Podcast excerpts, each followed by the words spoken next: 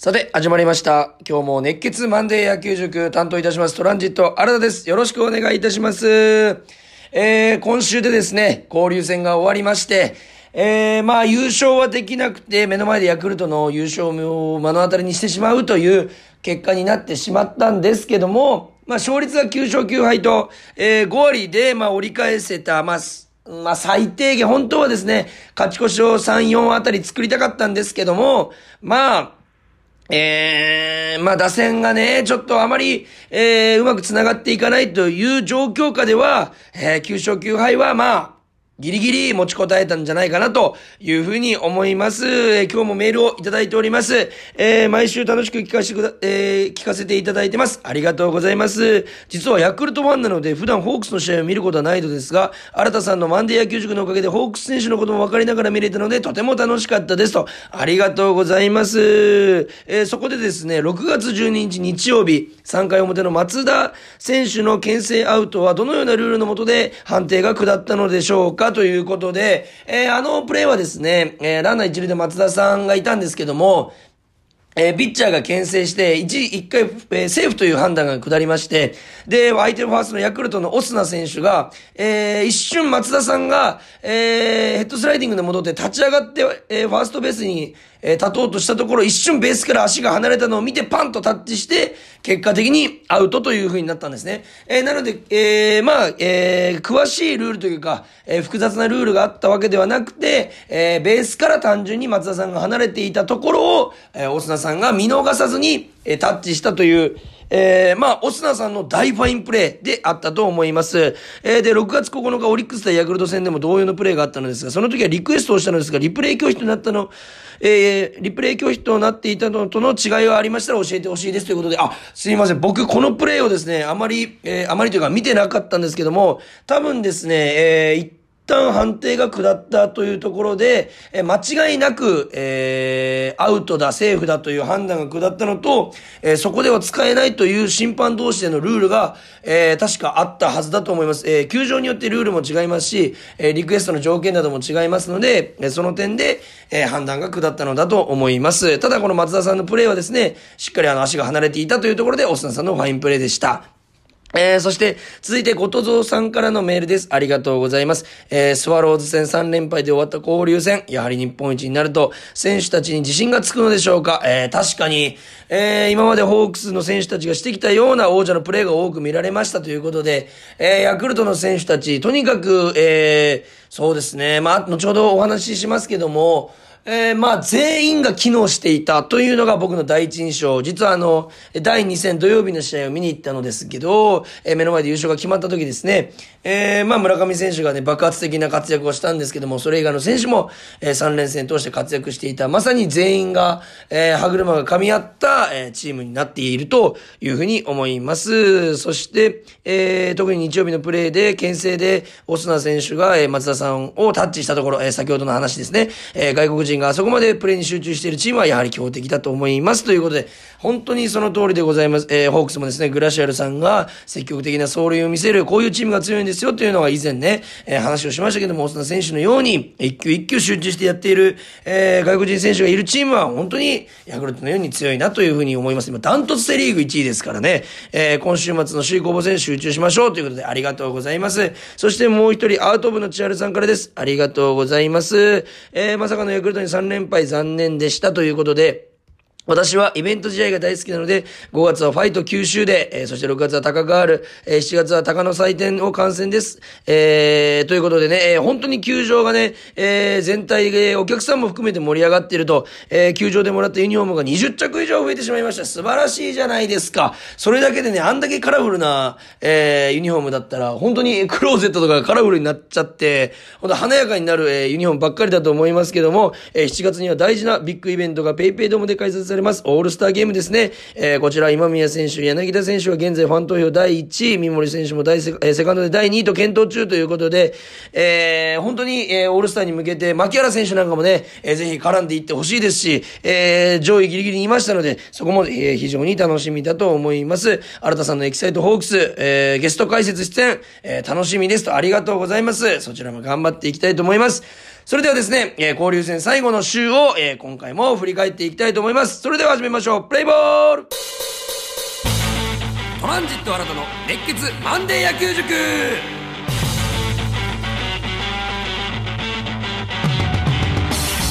はい、ということで、えー、先週分のね、えー、対阪神戦3連戦とヤクルト戦3連戦振り返っていきたいと思います。えー、まずですね、阪神戦3連戦振り返って、えー、1試合目、えー、0-2で落としてしまう、その後1-0で勝って4-0で勝つと、全試合が完封という形で決まるという、まあ珍しい、えー、3連戦になりました。まず、えー、1試合目ですね、火曜日7日ですね、えー、石川投手7回7安打2失点、115球、本当に力投なんですけども、やっぱり悔やまれるのが、ここまでいいピッチングをしてくださると、えー、6回表の大山選手にタイムリーを打たれた、あの、本当に、えー、2級、えー、あの2球の攻防が僕はすごい気になったと言いますか、えー、2アウト2、3塁でピンチを背負って、それまでもピンチを背負っていたんですけども、要所を抑えていたところで、えー、交流戦大絶好調の、本当に、絶絶絶好調の大山選手を迎えるわけで、その前の打席もストレートでね、えー、押して、ちょっと詰まらせてサードゴロでゲッツーで抑えてたんですね。その大山選手にタイムリーを打たれてしまった。これですね、うん、まずそもそもに2アウト2、3塁で絶好調の大山選手で、次が糸原選手なので、えー、まあ、一塁ベースが空いていましたので、えー、まあ、1点勝負の0-0の状況だったので、まあ、歩かせて、満塁策でもよかったのかな。それぐらい、えー、まあ、鼻から敬遠じゃなくても、えー、まあ、厳しいコース、常に、えー、ボールでいいよという球で、えー、抑えていってよかったのじゃないかなというふうに、まず、えー、始まる前に、えー、思ってました。この、えー、一塁が空いてるなというのを頭に常に、えー、置いておくべきだなというふうに思いました。そして一球目、えー、インコースに甲斐さんが構えるんですけども、コントロール見せ、ど真ん中にストレートがいっちゃう。これが、すべての、えー、良くも悪くもキーになったんですね。えー、まずこの、ツーアウト2、3塁で当たってる大山選手に対して、まあ、インコースを1球目に行くのめちゃくちゃいいんですけど、それを投げきれなかった、まっすぐが真ん中に行った。正直投げた瞬間終わったと思ってね、ヒヤッとしたんですけども、大山選手がなぜかこれを見逃したんですね。え、なんで俺これ見逃したんだろうチャンスは初球って日頃言って、僕も言ってますし、えー、調子のいい大山選手なら、えー、手が出たはずなんですけども、それに対して手を出さなかった。ちょっと不気味な空気がしたんですね。そこに、2球目、えー、タイムリーを打たれてしまった真ん中のスライダーがね、入っちゃって、大山選手に完璧に捉えられて左中間、えー、ツーベースになってしまうんですけども、これ一発目ストレートを見逃した時点で、あ、変化球狙いなのかなと、判断できていれば、まあ、スライダー次投げたとしても、まあ、ボール球をしっかり投げれていたりということで、もう一球インコースのストレートいけたのかなという判断。前の打席もストレートで打ち取っていただけにですね、大山さんは多分変化球を狙っていた、ストレートのタイミングじゃなかったんですよ。ど真ん中投げた時に。えー、完全にタイミングがあってなくて手を出す素振りもなかった。という時に、あ、これ変化球狙っているなというふうに、ちょっとね、まあ、バッテリー間で意思疎通が取れてればなということで、結果的に真ん中に行っちゃったから打たれてしまった。これがいいコースだったら打たれてなかったかもしれないんですけども、えー、変化球を狙っていて、さらに甘いコースだと、まあ、それ大山、今の大山選手なら、えー、打つかなという、まあ、大山、打った大山選手はもちろんすごいんですけども、この2点で、えー、打線、えー、まあ、試合が決まってしまったと。えー、まあ、打線はですね、相手の西投手の前にチャンスを作るも、えー、まあ、本当に残塁が多くて、まあ、1イニング2本ヒットが出たのが、えー、8、えー、3回だけですね。3イニング目だけ。で、チームとして8安打と、タイガースより打ったんですよ。阪神よりも打ったにもかかわらず試合に負けてしまった。まあ、西投手が要所でギアを上げたっていうのも、一つの、まあ、敗因ではあるんですけども、まあ、西投手の本当にベテランというか、えー、うまい投球、西さんらしい投球を見せつけられたなという感じでございます。そして、6月8日、えー、水曜日1-0で完封勝ちします。なんかね、前日をやり返したような、えー、気持ちになりましたけども、東山さんが6回3安打無失点、95球の力投、本当にね、あの、えー、今シーズンはノーヒットノーランも決めてますし、東山さんの安定感が本当に際立つような試合が続いてます。えー、持ち前のテンポと打たせてるピッチングがね、えー、非常に多くてゴロが多い、えー、ゴロアウトが多い、本当にこれがね、えー、東山さんのバロメーターでありますし、とにかく守備が守りやすい。えー、まあ、ノックを受けているような感覚を僕は常にや、えー、セカンドを守ってた時、現役の時ですね、高校時代、えー、感じてたんですけども、本当に三振バタバタ、三振三振、フォアボール三振とかよりも、全然セカンドゴロ、ショートゴロ、サードゴロの方が、守備としてはリズムができるし、守りやすい。これを体現してくれたんじゃないかなというふうに思います。そして特にですね、東山投手の手元の、えー、変化球のキレと変化量ですね。これが非常に素晴らしかった。もうバッターの手元ギリギリでクイッと変化するスライダー、えー、スプリット、えー、そしてそのキレですね。変化量とキレ、ぐっと切れるにも、えー、曲がるにもかかわらずその量が大きいと。かなり曲がるといったようなキレが、え、相手のバッターを翻弄させたのではないかなというふうに思います。そしてその中で東山さんを助けた4回表2アウト1、2塁からですね、えー、ライト前に糸原さんにあわやタイムリーかというヒットを打たれるんですけども、ライト、普段あまり守らない中村明選手がですね、えー、後編球でホームを刺すと。いや、これが本当この試合のターニングポイント。正直ここで1点入っていたら試合の流れは大きく変わっていた。東山さんの投球も変わっていったというところで、中村明さんがもう本当ドンピシャの送球で、えー、甲斐さんの必死のタッチもあって、えー、まあ、えアウトにして、え流れを見事ホークスに持ってきて、そのまま4回裏に先制点をつなげ、え先制点につなげるというところで、あの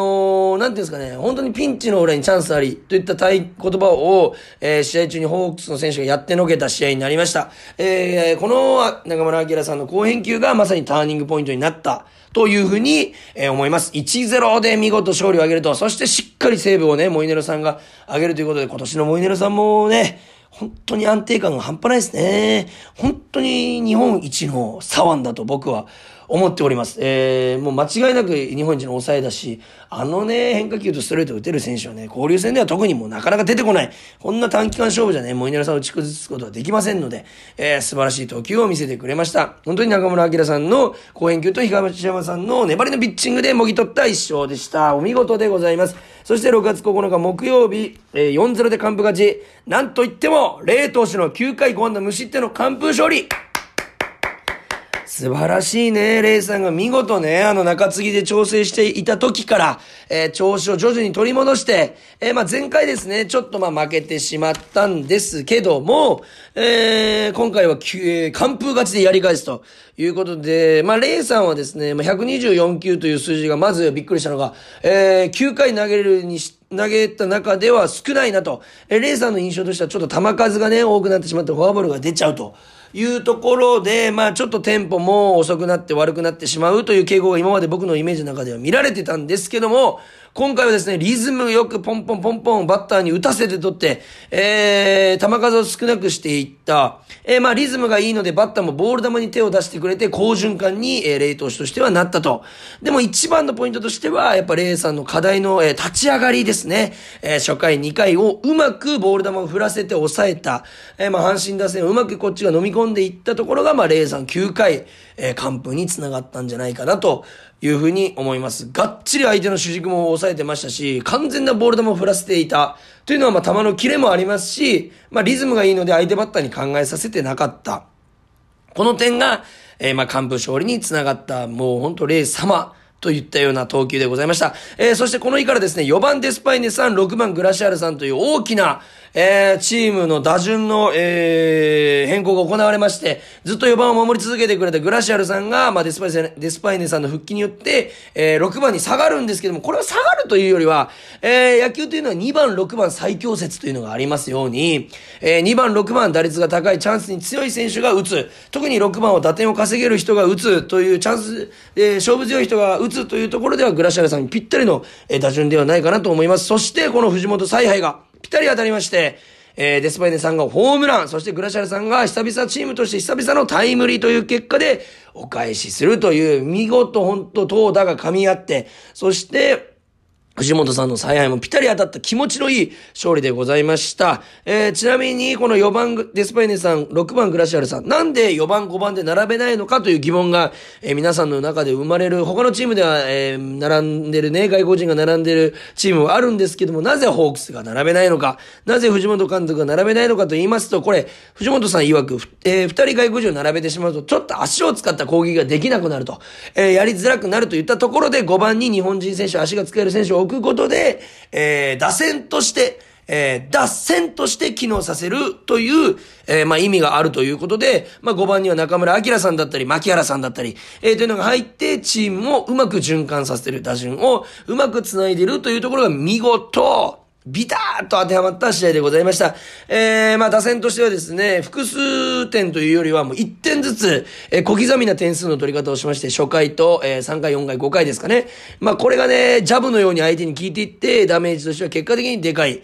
えー、そういった攻撃になったと思います。見事噛み合った。えー、初戦落としたので心配だったんですけど、2連勝で取り返した、えー、勝ち越し、カード勝ち越しを決めた試合でございました。そして、6月10日から、えー、昨年、えー、日本シリーズ王者、ヤクルト戦でございます。結果的に皆さんご存知のように3連敗を喫してしまって、ちょっと今のね、ホークスの現状と、えー、ヤクルトの勢いがもうまんま、試合に出ちゃったような3連戦でございました。まず初戦、1対3で、ま、負けてしまうんですけども、この試合はですね、交流戦優勝を左右する大切な一戦でございました。えー、首位ヤクルト、そして2位3位で追っている、えー、まあ、ホークス、えー、といったところの首位攻防だったんですけども、まあ、ここで勢いを完全にヤクルトに持っていかれたと。まあ、千賀投手7回6安打2失点と、本当に力投115球、本当に今年の千賀さんはね、安定感がさらに増して、9奪三振、しっかり三振も取れていると。えー、まあ、ただ球数がちょっと多いような傾向と、えー、ストレートフォークの空振り率がちょっと低かったかなというところで、やはりいい時の千賀さんはですね、あの、フォークの空振りが常に、あのー、取れていて、まあ、フォークを投げたと時点で、ボール球か空振り、この2択に分かれるぐらい、本当にフォークがキレッキレ。まあ、この日も悪くはなかったんですけども、ヤクルト打線がうまくついていったかなと。ただ本当に安定感抜群の千賀さん、エースらしい、本当にかっこいい投球でございました。ただ打線がですね、3回までに7安打放つも1得点。え、結果的にその3回までに7安打で1得点しか取れず残塁が多くて点が入っていないと、まあちょっと相手に流れが行きやすいというような状況で4回にその3回まで7安打で、えー、点が取れなかった次の回4回に決勝ホームランを打たれてしまうと。えー、いうところで、まあ、まさにこの野球の、本当に序盤でね、チャンス作るも点が取れない時って気をつけた方がいいんですよ。本当に、えー、相手にコロッとね、負けちゃうような点を取られ方をしてしまう試合が本当に野球って多いんですけども、まさにそういう形になった。まあ、ちょっと、ね、残塁が多くて点が入っていないとまずいなという雰囲気がチームに流れて伝染して、まあ、ちょっとね、まあ、マイナスというかネガティブなプレーになっちゃうというのが、まあ、野球のね、あるあるなんですけども、えー、そうなってしまったのかなというふうに思います。まあ、ただね、次の日に向けて、あの、3番山田、4番村上といったね、この、相手の主軸を抑えないとなという、まあ、どちらにもホームランを打たれてしまった。しかも、ワンスリーから打たれてる。まあ、バッティングカウントと言いまして、ワンスリー、ワンツー、えー、まあ、ノーツーとかいうカウントはですね、えー、まあ、ボールが先行しているので、バッターは好きな球だけ待ってて、まだ空振りしても大丈夫という余裕があるので、思いっきりスイング仕掛けてくるんですね。自分のスイングで。空振りしてもいいという気持ちで。なので、特に注意が必要なんですけども、そのワンスリーというカウントから、まあ、綺麗にホームランを打たれてしまった。しかも3番山で4番村上という、その、乗せてはいけない打者にた、え、打たれてしまったというのが、まあ、ヤクルトの勢いをまあ表しているんですけども、このね、二人を、え、次の日抑えないとということで、6月11日土曜日、えー、私が現地観戦しに行った試合なんですけども、えー、まあ、この試合ですね、4対7ということで、結果的に津森さんがピンチを背負って、加山さんが、えー、村上宗隆さんに満塁ホームランを打たれてしまって負けちゃうと。いう試合になったんですけども、チームとしては8安打放ちました。そして先発大関さん5回8安打4、えー、3失点、えー、103球の粘りだったんですけども、ちょっとね、現地で見てまして、ちょっと終始球が高かったかなと。えー、あと、スプリット、えー、みたいな、え通信みたいな変化球が効果的だったんですけども、それがもっとストライクゾーンに決まってくれば、えー、バッターにプレッシャーをかけれたかなというふうに思います。えー、ヤクルトのね、先発投手、スアレスさんの方が点は取られたんですけども、守備のリズム、守りのリズムとしては良かったのかなという本、いう印象がございました。えー、まあそうですね。打線としては1回裏野村さんが先制ツーラン。本当に目の覚めるようなドライナーでバックスクリーン飛び込む、バックスクリーン横に飛び込む、えー、打球で僕も目が覚めたんです。本当に。初めてあの野村さんのホームランを目の前で見たんですけども。本当にパンチ力が良くて、えー、打ったのが高めのストレートの球、それをあそこまでパンチ力で運べるというのはさすがだなというふうに思います。そして4回裏、えー、厚尾こと松田さんのタイムリーツーベースがもう本当この日一番の球場の盛り上がり、えー、でした。ツーアウトから牧原さん、えー、初球ヒット、これで13試合連続ヒット、そしてグラシアルさんのヒット、そして正木さんのフォアボールでツーアウト満塁を作り、松田さんが、えー、本当にチャンスに強い、あの全、もう本当に、えー、我らが思っている松田さんのイメージのままの、えー、タイムリーを打ってくれました。えー、これですね、ツーストライクから短くバットを持ってインコースの、えー、ストレートを詰まらずにポイントを前に置いて打ったんですけども、これあの、ツーストライク目のインコースのストレートをですね、豪快に空振りしたのが結果的に功を奏したんですけども、そこを狙われた。でもそこに松田さんは対応しようと短く持っていた。まさに本当に頭を使ったプレーになりました。ただこの試合はもう、ヤクルト村上宗隆さんの凄さ、だけが際立つ試合に結果的になってしまった。2打席連続ホームランを含むツーランと満塁ホームラン。そしてその次にはヒットを打って3安打猛打賞。4打数3安打6打点2ホーマーというもう本当に、なこバッティング練習みたいなバッティングをしてたんですけども、このまさにこの理想の4番、欲しい時にホームラン、えー、欲しい時に追加点の満塁ホームラン。ああこのね、4番に回せば何かしてくれるといったような、えー、働きをしたんでもなんで村上宗隆さんがこんなにすごいのか、どこがすごいのかと言いますと、これね、あの、まず、どのコース、どの球種でも自分のスイングができるっていうのが、まず一番の強み。これって簡単にそうに見えますけど、一番難しいことなんですよ。自分の形で空振りをすること。これが崩されてない、えー、自分のポイントで、どの変化球、どのコースにも、えー、バットを持っていける強さが、えー、際立ちました。そして圧倒的勝負強さ。そして、打つ雰囲気がもうえげつないです。どこに投げても打つんじゃないかという雰囲気がもう球場全体に伝わっていた。正直、加山さんが満塁ホームラン打たれたんですけども、全然甘い球じゃないんですね。2-3から粘られて、すごい、満塁フォアボールもいけないという状況で、えー、絶対絶命のピンチで出てきて、最後もね、アウトコース低めにスライダー、得意のスライダー投げ込むんですけども、ただ村上宗隆さんがもう凄すぎた。あれをドライナーでライトスタンドまで持っていくなんて誰も思わないんですよ。さすが、日本の今もう一番来てる4番バッターだなというふうに思いました。えネット上ではね、村神様と書いて、えー、村神様と読んで、あの、書いて、あの、村に神様っていう呼ばせ方をしたのがトレンド入りするぐらい、本当に神様みたいなね、働きを、えー、村上さんがしたんじゃないかなというふうに思います。まあ、この日はね、高川ルデーということで、えー、まあ、ベースとか、ネクストサバターサークル、えー、ベンチ、審判、えー、なんかが、えー、ピンクに染まってて、バックスクリーン、ユニフォームなどもピンク、そしてなんとベンチの電話とか、扇風機までピンクになる、えー、といったような、本当にピンク一色で旗も配られて、えー、まあ、ファンも一体となって、えー、戦った、まあ、いい試合ではあったんですけども、というところでございました。えー、そして6月12日ですね、まあ、前日に、まあ、村上さんの活躍で優勝が決まってしまいましたけど、どうにか一勝したいというところでしたけども、0対3の完封負け。えー、まあ、結果的にね、あのー、又吉さんが、えー、決勝点を、え、取られてしまうんですけども、まあ、そもそも先発の和田さんがね、6回1安打無失点という、も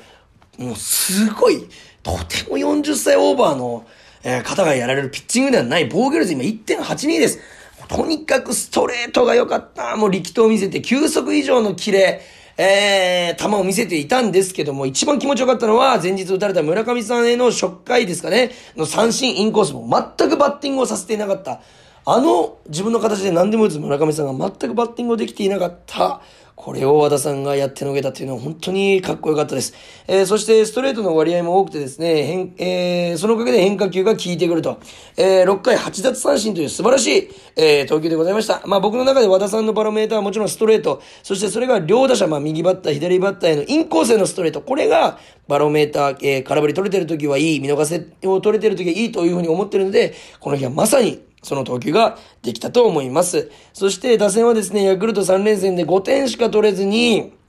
まあチャンスでの1本が出ていない。まあランナーなしだとヒットが出るんですけども、まあチャンスで1本出ない。まあ、1イニングに1本しかヒットが出てなかったんですね、ずっと。えー、で、1イニングに複数本ヒットが出ないと、やっぱり得点率っていうのは上がってこない。まあ、もちろん難しいことなんですけども、調子のいいホークスの時はできていました。えー、今から夏場に向けてね、バッティングが落ちてくる選手が増えるかもしれないんですけども、その中でも、打線となるように頑張ってほしい。まあ、ただこの日は、あの、相手投手の高橋啓二さんですね。えー、サウスポー、去年の日本シリーズでは、えー、初完封を挙げるという、えー、とても大舞台に強い選手だったんですけども、えー、まあその選手に対して、まあ狙い球が絞れていなくて、まあいい年ほどね、狙い球を絞るのが大切ですので、この日はストレート、チェンジアップ、カーブ、高橋圭一さんすべて良かった、サウスポー。ここにどれか1球でもチームとして絞れて、その1球を狙えてたらな、というふうにまあ思いました。ただですね、あの、高橋圭司さん、配球や、あの、まあ、なんていうんですかね、えー、投げ方、投げ、バッターへの姿勢というのがなかなかこの、パリーグにいないタイプということで、あの、えー、ストレートを使うタイミングが非常に珍しかったんですね。まず思ったのが柳田さんに対して追い込んでからガンガンストレートを投げてたんですよ。それが僕びっくりして、えー、解説の藤原さんも、ああ、気持ちいいぐらいストレート投げますねって言ってましたけども、追い込んでなかなかあれだけストレートをね、詰め込めるピッチャーっていないんですよ。本当にストレートに自信を持っていた。えー、そして、えー、内気に入ったところを、えー、次のバッターはチェンジアップ、チェンジアップとか、カーブ、カーブっていう2球続けて攻めるとか、本当に工夫をされた配球で、えー、ホークス打線が、まあ、手玉に取られたかなと。まあ、ただね、日本シリーズは当たる可能性がありますので、ここね、あの、えー、どうにかね、対策をしたいですし、まあ、リリーフが大事という、あの、交流戦のテーマなんですかとメールをいただいたときに、えー、僕はホークスのリリーフが打たれなければ、このリリーフが日本シリーズを、えー、交流戦を決めると思いますって言ったんですけども、ヤクルトはなんとリリーフが無失点だったんですね、交流戦。このピッチングすると、まあ、それは勝ちますよ。全、えー、カードを勝ち越しという、えー、完璧な完全優勝を成し遂げたヤクルトなんですけども、えー、やっぱりそのピッチャーの働きがうまくいったのかなというふうに思います。まあ、交流戦の総括として9勝9敗、えー、まあ、ただ後半打線がね、失速してしまって残塁が多かった。そして僕はちょっと気になったのが、まあ、敗戦処理とは言いませんけども、負けてる試合ね、ちょっと、えー、差がついて負けてる試合に、後から出てくるホークスのピッチャー陣が、ちょっともうちょっとピシャリとね、抑えれることができたら、えー、まあまだ逆転の目もありますし、ちょっとチームとしてもまだ締まった試合、乗っていける試合になるんじゃないかなというふうに思いました。ただね、9勝9敗をね、プラスに捉えることが僕は大事だと思いますので、これをプラスに捉えて、ここから、えー、まあ日本一に向けてね、まずは後半戦、あの、楽天との首位攻防が待ってます。えー、しっかり勝ち越して、いや、3連勝を決めて、えー、勢いに乗っていきたいなというふうに思います。そして今日もメールをいただきました。ありがとうございました、えー、皆さんとの会話もこれから増やしていきたいですし疑問などにね答えていきたいというふうに思います、えー、メールアドレスはですね kor.rkbr.jp kor.rkbr.jp までお寄せください、えー、懸命にですね野球塾と書いて送ってください、えー、皆様の様々な質問疑問に答えていきたいですし、えー、皆さんの感想なども送っていただければ嬉しいと思います。それではえ、ホークス、えー、楽天戦3連勝に向けて皆さん応援していきましょう。それでは今日もありがとうございました。ゲームセット。